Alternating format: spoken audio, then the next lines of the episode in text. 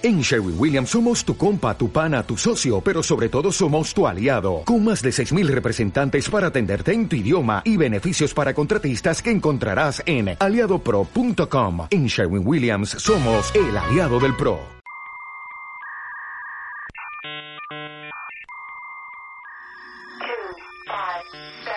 We are anonymous. We are legion. We do not forgive. We do not forget us. Se realizó un hackeo en la banca mexicana. robo informático que afectó al Banco de Chile por un monto de 10 millones de dólares. El Banco de México confirmó que el sistema de pagos electrónicos interbancarios fue hackeado. Este es el podcast de Creadores Digitales. Las noticias que importan de tecnología y seguridad de la información.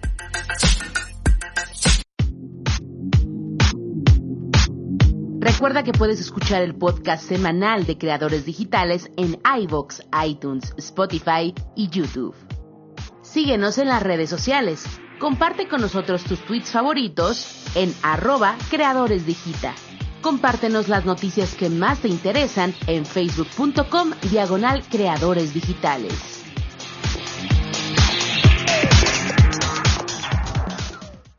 Tenemos buenas noticias de nuestro amigo que conocimos allá en Guadalajara. Bueno, al menos yo pasé un buen rato con él, con Jacobo Nájera, eh, aprendiendo del, del proyecto Tor.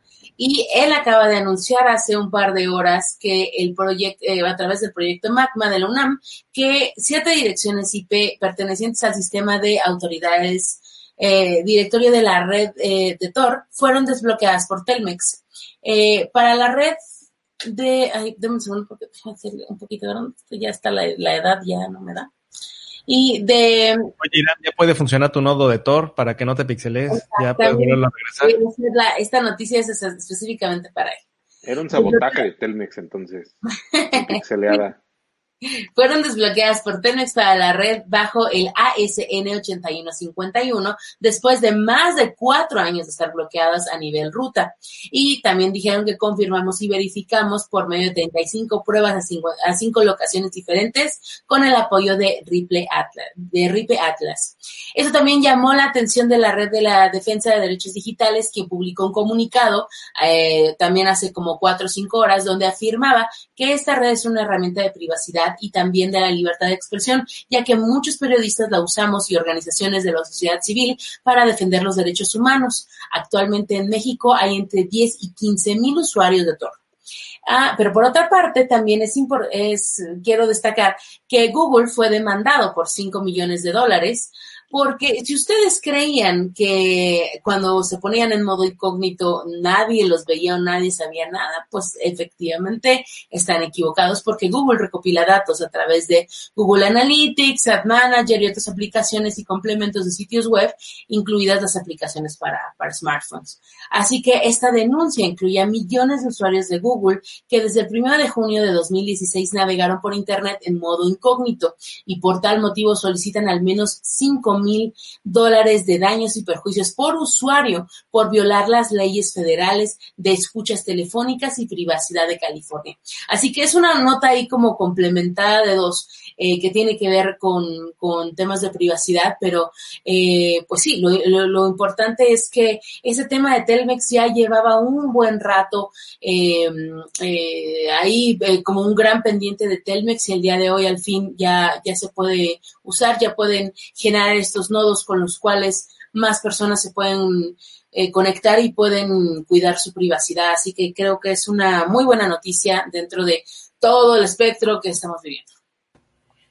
Oigan, sí. eh, señor Irán, pero nos podría hacer el favor de explicar a la gente no versada de sistema de seguridad qué es Tor y, y cómo podría usarlo para proteger su privacidad. O sea, eh, festejamos que ya lo podamos usar en Telmex, pero eh, pues para qué nos sirve, ¿no?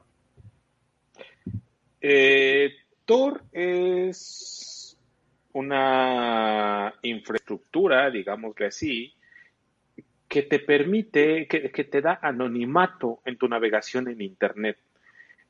Funciona como su logo es una cebolla, porque hacen referencia a que funciona a través de capas. Entonces, Tú cuando intentas navegar hacia una página web, pues tu petición o tu computadora va hacia el router, el router va hacia los routers de tu proveedor de internet y de ahí sales hacia otro router y haces muchos saltos y llegas hacia la página web tal cual como lo estás mostrando en la imagen. Lo que te permite Tor es saltar de un router o de una computadora a otra para que quien y de quien, quien quiera ver qué es lo, hacia dónde estás navegando, qué es la información que estás descargando, pues no la pueda ver, porque lo único que va a ver es una computadora que entra y que sale en otro país o en otro lugar, ¿no? Alrededor del mundo no es, no es ciencia del otro mundo, sino simplemente son otras computadoras que trabajan en otro, con otro sistema de navegación en lugar de utilizar tal vez el www.creadoresdigitales.com, pues aquí ellos utilizan eh, una, una, una, una, una estructura distinta que no puede ser tal vez tan fácil de recordar por los usuarios. Eh, tiene, no sé cuántos caracteres tenga, pero son caracteres aleatorios, las URLs y terminan todas, terminan en Onion. Y esas páginas simplemente tú las puedes visitar a través de la red de Tor. Si quieres visitar páginas como Facebook, también Facebook tiene su propia versión dentro de la red Onion. No sé si todavía siga viva, pero pues lo puedes hacer. Muchas personas utilizan Tor más que nada para cuidar su privacidad. Que se puede identificar que hay una quién es esa persona que está navegando, sí, sí se puede, porque ustedes pueden buscar en internet, sinceramente en YouTube no me acuerdo a quién, pero ah, hubo algunos hackers que el FBI lo que hizo pues fue hacerle un tracking a esas personas, entonces al final encontraron una vulnerabilidad en cierto sistema y cada que esa persona se conectaba a esa página, pues les daba les daba automáticamente a la dirección IP real de esa persona. Entonces, hay hay hay de que se puede identificar a alguien, sí, necesitas muchos recursos, necesitas ser alguien como el FBI necesitas mucho expertise, pero pues una persona que quiere navegar y que quiere cuidar un poco acerca, un poco su privacidad, pues lo puede hacer, no hay ningún problema. Eh, más que nada lo utilizan muchísimas personas como para hacer leaks de documentos, lo utilizan algunos periodistas para navegar, lo utilizan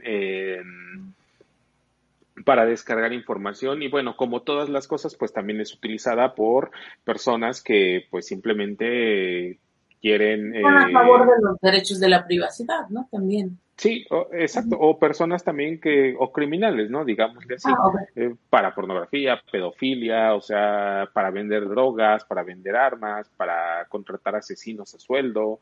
Entonces se utiliza para muchas cosas. Ellos aprovechan esa, pues, esa, ese, ese, el, el, ocultamiento, ajá, que, que, que, que te provee Tor.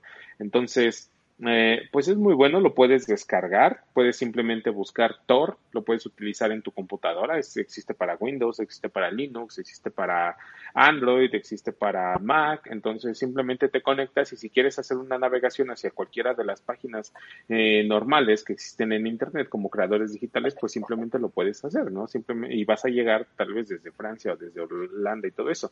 Entonces, Tú para poder conectarte a la red de Tor necesitas una entrada, una puerta de entrada y una puerta de salida.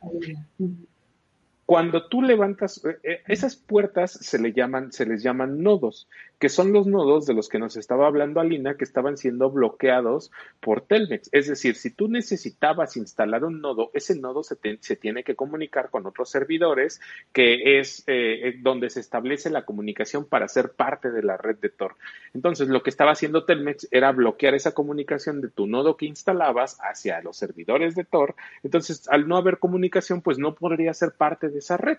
Algunas, algunas, algunos ISPs eh, no quieren o no, no, no, no permiten estas conexiones porque existen dos tipos de nodos, los nodos de salida y los nodos de entrada. Los nodos de entrada son los, yo creo, son como que los más, eh, los menos peligrosos, digámosle así. Bueno, no peligrosos porque se puede malinterpretar, sino los que menos riesgos tienen. Si tú utilizas, si tú colocas un nodo de entrada que la mayoría en México, las personas que, que, que hemos instalado algún nodo de entrada, pues simplemente llegas, lo configuras, lo instalas y lo colocas y ya, y empiezas a recibir el tráfico de personas que quieren navegar a través de Tor y a través de tu nodo de entrada es como entran y ya de ahí se hace el ruteo hacia los servidores de Tor, ¿no?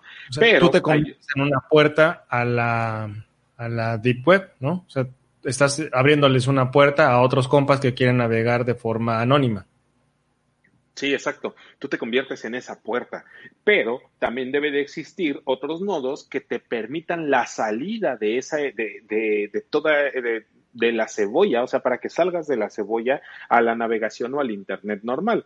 Eh, esos, esos, es, esos son los que tienen mayor riesgo. ¿Por qué? Porque muchas veces han, se han dado casos en el que esos nodos empiezan a tener tráfico de pornografía infantil o un tráfico ilegal. Entonces, en algunos países, pues simplemente si tú eres un, un, un mantenedor, maintainer, ¿cómo se llama? En un pues sí, gestionas un nodo de salida. Gestionas, gestionas un nodo de salida.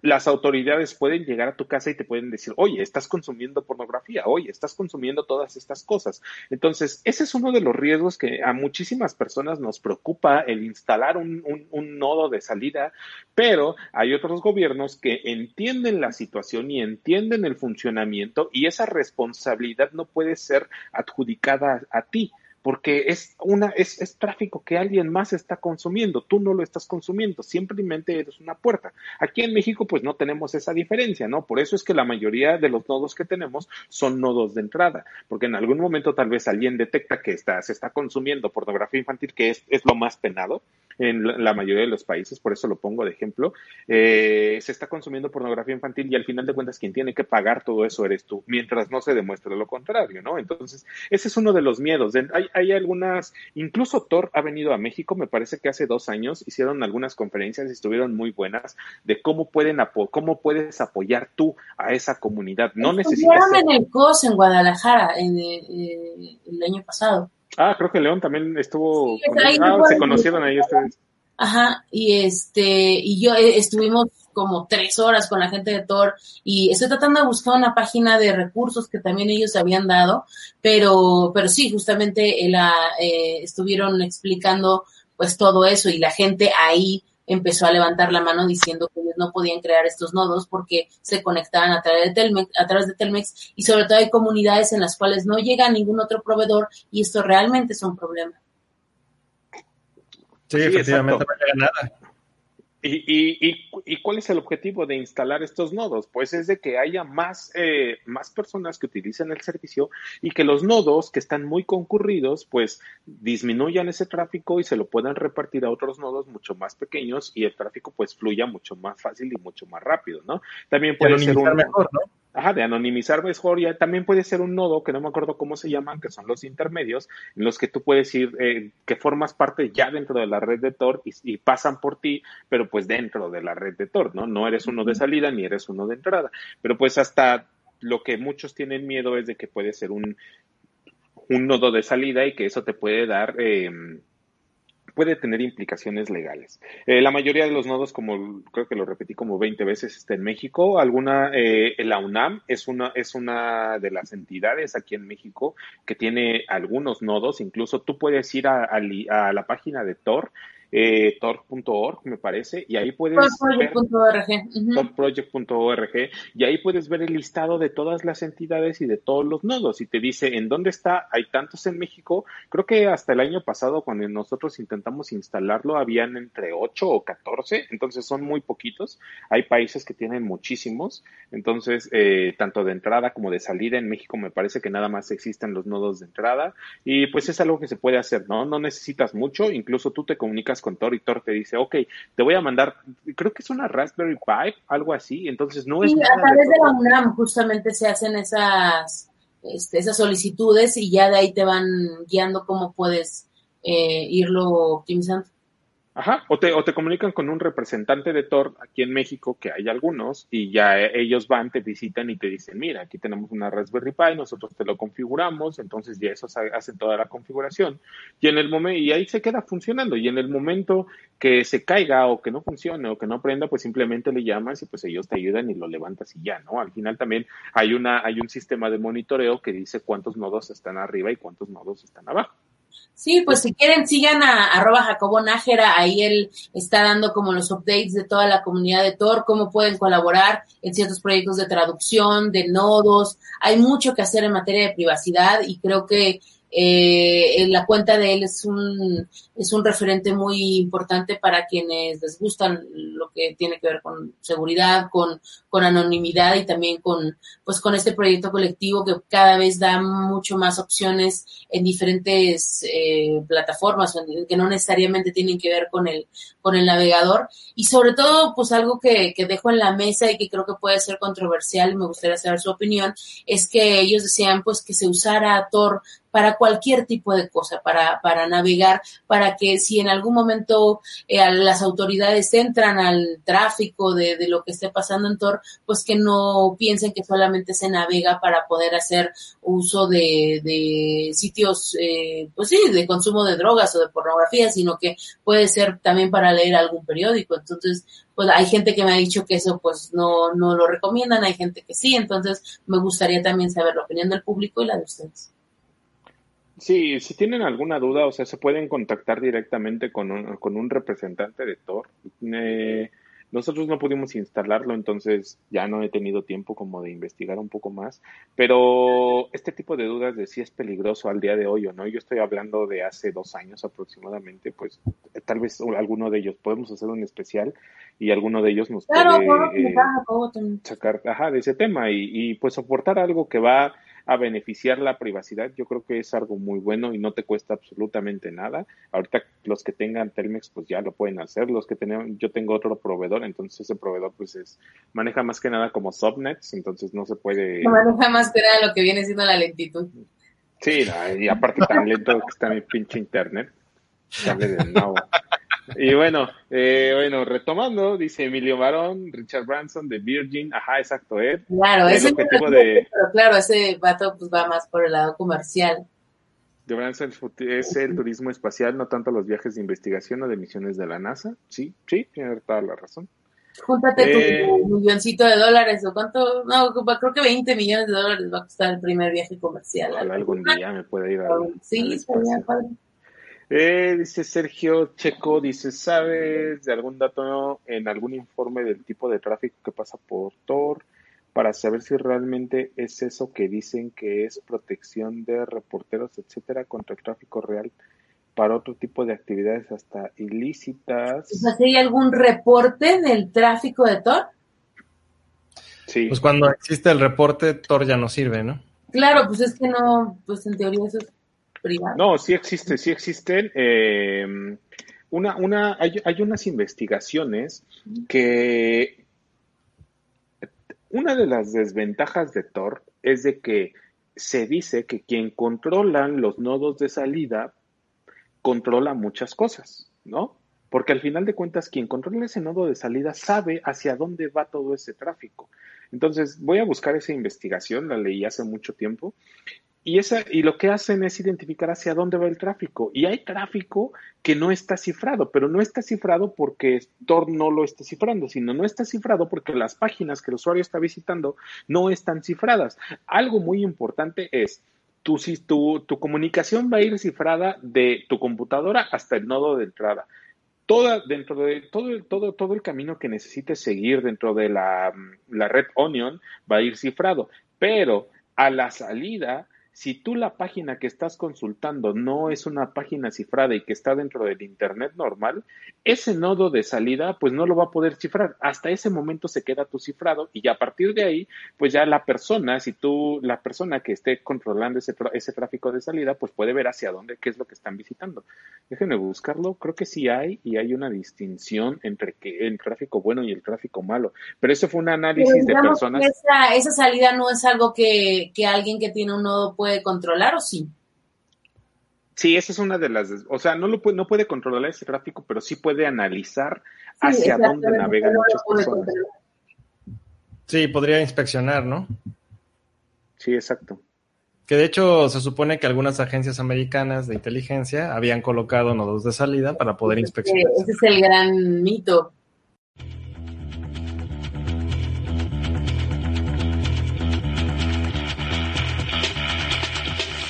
Parte de la comunidad de creadores digitales. Comparte con nosotros tus eventos, conferencias, webinars y los temas que más te interesen al correo creadores creadoresdigitales.com.